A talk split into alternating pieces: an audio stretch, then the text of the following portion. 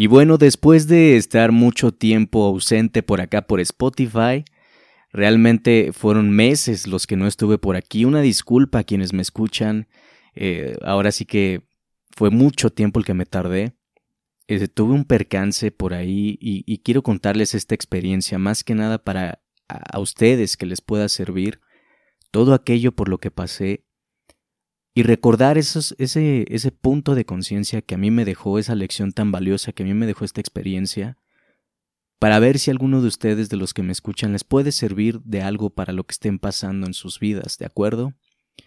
Así que la razón principal por la que estuve ausente tanto tiempo por aquí, principalmente en Spotify, fue porque tuve una enfermedad, me duró bastante tiempo, fue una enfermedad en el estómago, Realmente fue una, fue una etapa muy dura para mí, todo este tiempo que estuve ausente, porque es interesante cómo a veces creemos que tenemos la vida, por así decirlo, asegurada. A veces creemos que no nos va a pasar nada en todo este tiempo que pensamos a futuro. Incluso la mente funciona así. Es algo muy extraño de la mente, pero así funciona. Empezamos a pensar a futuro, todo lo que vamos a hacer, todo lo que queremos alcanzar, todo, todo aquello por lo cual estamos luchando. Y es divertido pensar en eso, es interesante pensar eh, en, de una forma empezar a construir tu futuro, visualizarlo, sentir cómo vas alcanzando aquellos objetivos que tú tengas, que en este caso conmigo fue así. Hubo un tiempo, más o menos si mal no recuerdo, como por junio, más o menos, por junio, para para ser un poquito más preciso, fue como por junio. Estaba yo, me acuerdo que ese día era de madrugada y empecé a sentir dolores en el estómago, un, dolor un tanto agudo, no puedo decir que muy fuerte, pero sí, pues un tanto agudo. Fue muy extraño porque recuerdo que me desperté en la madrugada con un dolor muy fuerte en, en ese sentido y me empecé a preocupar. Yo dije, pues, ¿qué me está pasando? No soy médico, obviamente. Entonces, cuando tú no tienes el conocimiento respecto a esto, pues te vas a los extremos. La mente funciona así. Se va luego, luego a los escenarios más extremos. Empieza a crear escenarios que no existen, de los cuales no estamos seguros que pueden pasar. Pero así funciona la mente. Entonces yo empecé a imaginarme cosas. Y recuerdo que con ese dolor empecé a estar como más consciente y se me hizo interesante cómo en esos momentos me pasaban los pensamientos de la muerte todavía más más de cerca y por así decirlo, por nombrarlo de una forma, me pasaban los pensamientos más cercanos sobre la muerte. Y es interesante cómo una, a veces una simple enfermedad o lo que parece una simple enfermedad te puede causar todo un embotamiento de lo que es tu proceso. Hay enfermedades, eso está comprobado científicamente, hay enfermedades que te pueden dejar incapacitado por un cierto tiempo, a veces de por vida, algunas por un tiempo determinado. Y, y es interesante cómo cuando se te empiezan a poner este tipo de límites, empezamos a pensar en cómo le vamos a hacer, en qué va a ser de nuestro proceso, en todo lo que teníamos planeado en todo aquello que queríamos realizar. Es interesante cómo nos ponemos a pensar así a veces, cuando pasan este tipo de cosas. Y muchas veces de tanto planear y planear, no nos damos cuenta que la muerte es imprevista, la muerte nunca avisa. De hecho, una lección valiosa que me dejó esta enfermedad que yo padecí, porque recuerdo que durante todos estos meses que yo estuve así enfermo, Recuerdo que los días se me hacían muy pesados, eran cada amanecer para mí era un día muy pesado, era como prolongar una especie de agonía interna. Yo por dentro me sentía muy mal, no solamente físicamente, sino que también emocionalmente empecé a decaer, empecé a decaer poco a poco. Realmente las enfermedades, cuando no te atiendes a tiempo, cuando no haces lo, lo posible por buscar la solución a tiempo, emocionalmente te empiezan a comer. Tus energías empiezan a bajar, tu entusiasmo incluso empieza a bajar. Los días empiezan a hacerse más pesados. Pierdes la noción del disfrute. cuando hacías cosas que tú te, te emocionabas incluso por hacerlas, por disfrutar ese proceso de hacer algo, teniendo una enfermedad se vuelve casi imposible. Y digo casi porque obviamente puedes seguir haciendo las cosas, pero no tienes esa noción del disfrute, no, no estás disfrutando lo que haces, precisamente por los síntomas que presentas, por los malestares que empiezas a tener.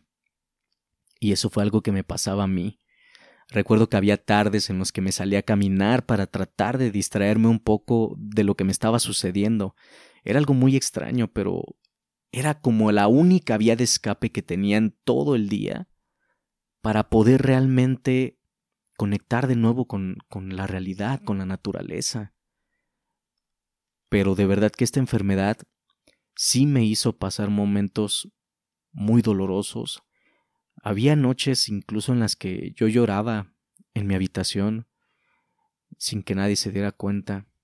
Yo lloraba porque era un era un dolor muy molesto, incluso todo lo que es la acidez en el estómago que principalmente te arde, literalmente te arde todo el estómago. Era realmente algo muy que dices no se lo deseo ni al peor enemigo, y eso por decirlo, pero realmente pasas momentos así. Y eso es algo que aprendí mucho en ese momento cuando yo estaba experimentando esos síntomas. Te das cuenta de cómo la muerte siempre está cerca. Y no lo digo como para que se espanten, sino que lo digo para que realmente estemos conscientes de lo frágil que es la vida, de lo importante que es disfrutar cuando tenemos salud, esa importancia de, de incluso agradecer que tenemos salud, aunque sea eso, agradecer la salud, agradecer que podemos hacer algo con ese bienestar, porque de verdad sin salud es muy difícil hacer las cosas. Sin salud es una friega. De verdad que es una friega hacer las cosas sin salud, es, es algo muy fuerte. Y aún así la vida nos exige dar más a pesar de ese tipo de cosas, que fue lo que pasó en mi caso. Realmente los días cuando se hacían muy pesados, recuerdo que yo quería incluso hasta disfrutar de algún de alguna lectura o, qué sé yo para amenizar un poco el tiempo y me era casi imposible por los síntomas. Todo, todo el rato era estar experimentando una sensación de dolor y ardor en mi estómago. Casi todo el día era eso. Y por las noches era peor porque era cuando los síntomas más aumentaban. Y ahí, gracias a esas situaciones, a pesar de lo dolorosas que son, a pesar de lo, de lo marcados que nos dejan, me ayudó, por lo menos a mí en este sentido, me ayudó a valorar lo que es estar bien, lo que es tener un cuerpo sano, lo que es cuidarte a nivel de salud física y emocional, la importancia de comer bien, la importancia de hacer conciencia de todo lo que nos metemos a la boca. A veces es muy fácil agarrar unas papitas, es muy fácil agarrar una salsita y chile, todo lo que tenga que ver con, con lo que daña al estómago. Es muy fácil, qué bueno por los que no tienen gastritis, ¿verdad? Pero para los que sí tenemos gastritis, y los que no, pues yo les sugeriría que tampoco se la busquen. Realmente el estómago es uno de los órganos más importantes, ahí pasan las emociones, para quien no lo sabía. Para las personas que no lo saben, las emociones llegan mucho al estómago y esto lo sé gracias al doctor que me atendió en su momento, al especialista que, que atendió mi caso, me contó todo este tipo de cosas. Es interesante cómo trabaja el estómago y cómo es importante estar sanos mentalmente sanos psicológica y emocionalmente para que el estómago pueda realizar un trabajo importante para el día a día, ya que el estómago se encarga de recibir toda la energía o de procesar la comida para convertirla en energía. En este caso es muy importante y como a veces no tenemos esa conciencia de la buena alimentación, de vigilar mucho lo que comemos, desafortunadamente o afortunadamente, dependiendo del punto de vista, nuestro país es muy rico en comida típica que requiere de muchas cosas, muchas especias, por así decirlo. Este país es muy rico en ese sentido, en especias, en comidas que realmente los extranjeros disfrutan mucho cuando vienen aquí. Eso es algo muy, muy hermoso de este país, nada más que las consecuencias a largo plazo cuando no se tiene un control de la alimentación, pasan precisamente estos casos en donde el sistema digestivo empieza a dejar de funcionar como normalmente lo hace, porque tanto irritante al estómago realmente llega un punto en el que ya no soporta y revienta.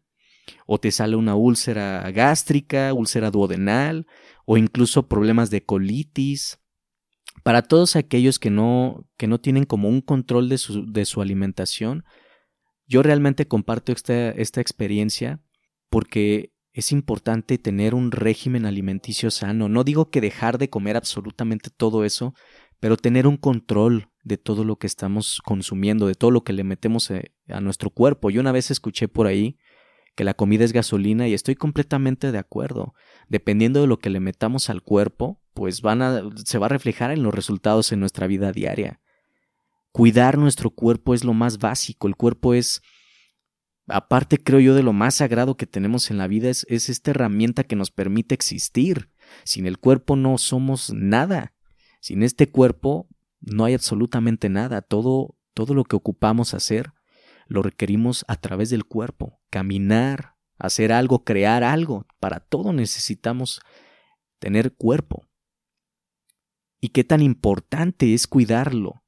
Fíjense nada más esa importancia de, de ser conscientes de todo lo que hacemos, de hacer ejercicio incluso, tener una dieta y tener un régimen de ejercicio, aunque sea mínimo tres veces por semana, aunque sean ya mínimo 20 minutos, si es que eres una persona muy sedentaria, si es que a lo mejor no tienes tiempo, de verdad, aunque sean 20 minutos de ejercicio sobre algo, incluso hasta practicar alguna especie de baile. El baile es como este cardio, es como, es como hacer cardio. Practicar baile es como hacer cardio. Mueves todo el cuerpo, quemas grasa y aparte te hace mucho bien para tu sistema circulatorio. Realmente nuestro cuerpo no está hecho para estar sentados todo el día, no está hecho como para tener una vida sedentaria. Desde la antigüedad el ser humano ha sido una, ha sido una especie muy movida.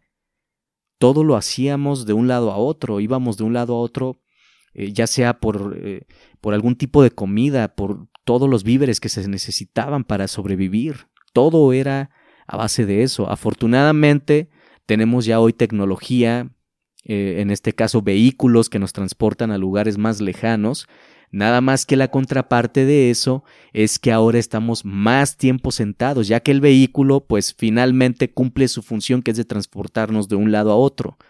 Pero hay menos movimiento en nuestro cuerpo y eso a largo plazo genera consecuencias como lo es problemas del corazón, colesterol, todo lo que tenga que ver con la salud física. Así que comparto yo esta experiencia para quien le pueda servir. Seamos más conscientes de todo lo que hacemos con nuestro cuerpo, cuidemos nuestra salud física, fomentemos esta actividad de hacer ejercicio, aunque sea un poco, pero día a día, dominemos esa parte de nosotros, esa parte de, del cuerpo, que no nos gane la hueva de, de no querer hacer algo, sino que al contrario, darnos ánimos, porque si nos ponemos a pensar lo que queremos y lo que merecemos, que ya lo he comentado anteriormente, hay una brecha muy grande entre esas dos premisas. Lo que yo quisiera tal vez pues es tragarme una hamburguesa todos los días. Pero no es lo que me merezco, lo que me merezco es tener un estómago sano, un cuerpo sano, moverlo, practicar algo. Pero ahí está la diferencia, y no nada más en, en, el cuerpo. Si tú que me estás escuchando tienes otras cuestiones en tu vida, plantealo también en tu vida. ¿Qué es lo que quieres y qué es lo que te mereces? y haz una línea divisoria de esas dos cosas. Todo lo que quieres y lo que te mereces. Te vas a dar cuenta de que hay muchas diferencias. Todos queremos muchas cosas, pero no necesariamente todo lo que queremos es lo que nos merecemos. Creo que es muy importante tener esta conciencia para discernir muy bien qué es lo que quiero y qué es lo que merezco. Merezco un cuerpo sano, merezco tener más conciencia, merezco ser más luminoso en este sentido. Merezco aportar algo a la vida de los demás. Y quien pueda aportar, bienvenidos. Lo que yo quisiera a lo mejor son otras cosas banales, cosas mundanas, que a veces no es lo que necesariamente necesitamos, pero ahí estamos. Entonces por eso es importante cuidarnos en todos los aspectos de nuestra vida, tener esa conciencia de amarnos, amarnos tanto que cuidarnos sea un privilegio y no una obligación como tal, porque a veces la palabra obligación genera pesar. Habrá personas que coincidan conmigo dependiendo de cómo lo vean. A veces la palabra obligación genera pesar, un deber, lo que tienes que hacer, que al contrario, cuando lo consideras un privilegio cuidarte, como una profunda demostración de autoestima para ti, hasta es una maravilla hacerlo. Cuidarte por autoestima, por amor a tu persona, por amor a la vida, es una maravilla hacerlo. Y fomentar poco a poco ese hábito de estarte cuidando, de estar midiendo los tiempos que pasas ya sea en tu teléfono, en tu televisor, darte aunque sea un pequeño espacio para educarte respecto a algo. Realmente una persona cuando está educada o cuando tiene esa autonomía para educarse, esa conciencia, evoluciona muchísimo, le cambia mucho la mentalidad cuando te dedicas a educarte y a estar consecuentemente transformándote internamente, tu mentalidad cambia y tu manera de ver la vida realmente se renueva. Empiezas a romper con muchos paradigmas que a veces nuestra propia familia nos fomenta.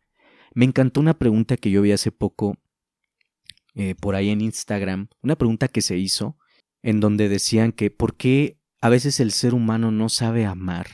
Y me encantó la respuesta. La respuesta decía, el ser humano no sabe amar porque el amor lo aprende de la familia y muchas veces ni la propia familia sabe amar. A veces la familia te da una estructura y un condicionamiento que no necesariamente son los correctos, pero toda esa estructura y condicionamiento viene de años atrás, viene de generaciones atrás. El conocimiento ha estado pasado de generación en generación. Pero creo que tiene que llegar a un punto en que todo ese conocimiento transmitido tiene que romperse para generar una nueva generación, válgame la redundancia, para generar una nueva visión, para que una persona rompa con ese lazo, por así decirlo, y genere otro tipo de, conocimiento para relaciones futuras, que genere una nueva visión de la vida, una nueva forma de vivir, para que su forma de vivir siempre y cuando no agreda a los demás, pueda ser un ejemplo para quienes vienen detrás de esa persona, para quienes puedan abrirse a nuevas formas de hacer las cosas, que a lo que quiero llegar es que observemos que no siempre lo que nos da nuestra familia es ley o no, o no es la verdad absoluta. Hay muchas formas de vivir, lo que pasa es que todavía estamos muy cerrados en este sentido y nos cuesta trabajo ampliar esa visión. Decir, ¿qué más puedo hacer de mi vida? ¿De qué otra forma puedo llevarme a tal lugar, a tal objetivo? ¿Qué otras formas habrá de hacer las cosas, aparte de las que me enseñaron en casa o de las que me enseñó toda la familia con la cual convivo? Es muy interesante y muy importante abrirnos a cada punto que se expone acá afuera y tener obviamente el criterio suficiente, un criterio propio, para discernir qué sirve y qué no. Porque muchas veces también, cuando estamos demasiado abiertos, creo yo, empezamos a tomar todo, todo, todo, todo de todos lados y empezamos a perder el criterio propio, empezamos a perder la identidad. Porque entonces todos los juicios de lo que tomamos empiezan a interferir en nuestra mente. Esto está mal, esto está bien.